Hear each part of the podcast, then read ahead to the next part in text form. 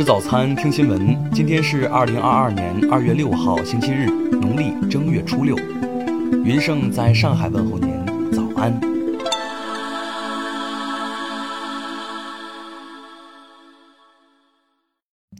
首先来关注头条消息：冬奥会短道速滑赛开战，在混合团体两千米接力决赛中，中国队为中国体育代表团夺得首金。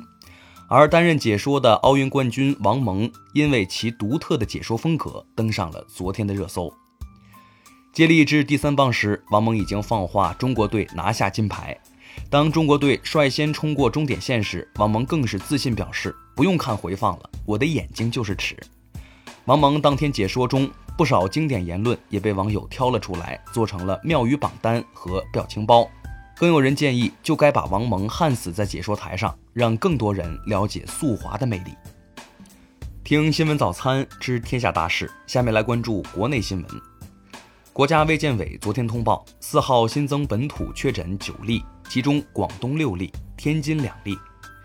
深圳市昨天发布，五号全市没有发现新增病例，全市累计报告十三例，均为奥密克戎变异株。目前河南省中高风险地区清零。郑州昨天起恢复省际公路长途客运班线。今明两天，我国中东部将出现虎年以来最大规模雨雪天气过程，恰逢春节返程高峰，气象台提醒公众需关注天气变化和路况。冬奥会已经开幕，北京市城市管理委透露，全市城市运营各区域保障人员十八万人，全面保障城市运行安全。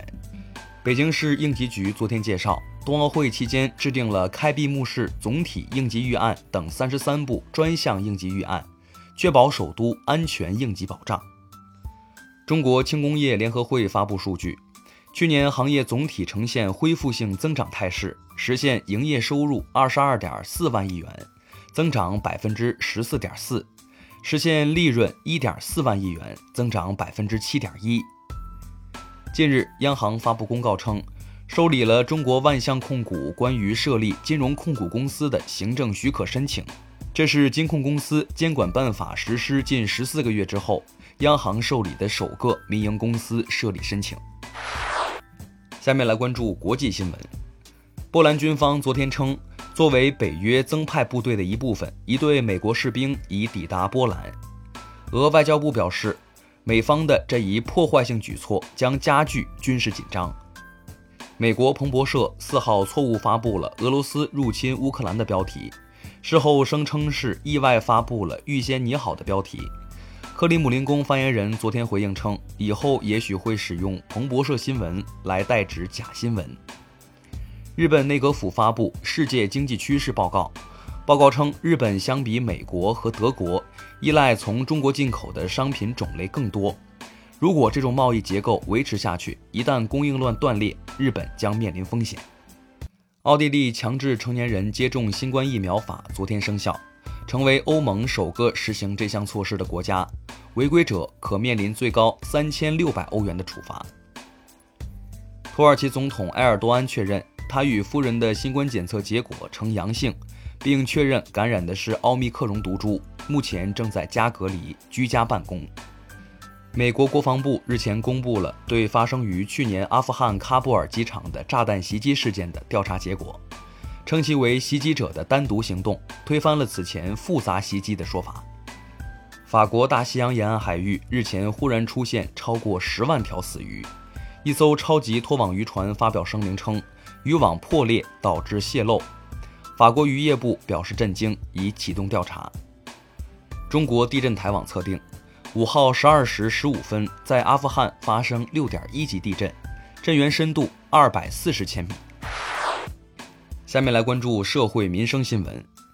四号下午，广西来宾一名九岁男孩玩捉迷藏时，不慎掉入约十二米深的枯井。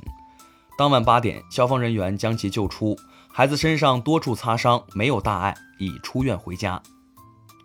广西藤县一名医院工作人员利用职务便利，非法收受财物共计四千零三十六点二万元，近日被依法提起公诉。昨天被拐约三十年的男子周天鹏在重庆市和亲生父母、哥哥嫂子认亲。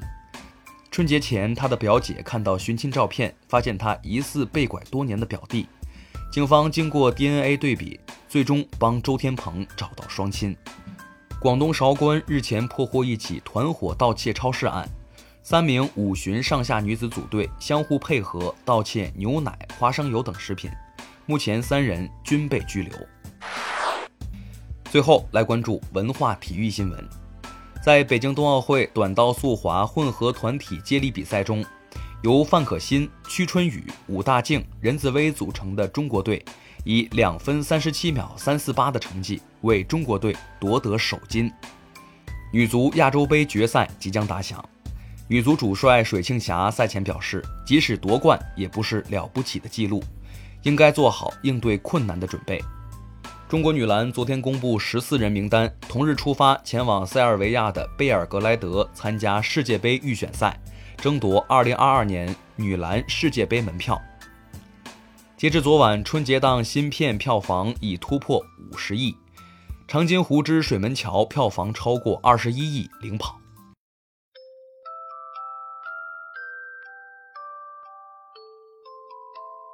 以上就是今天新闻早餐的全部内容，咱们明天不见不散。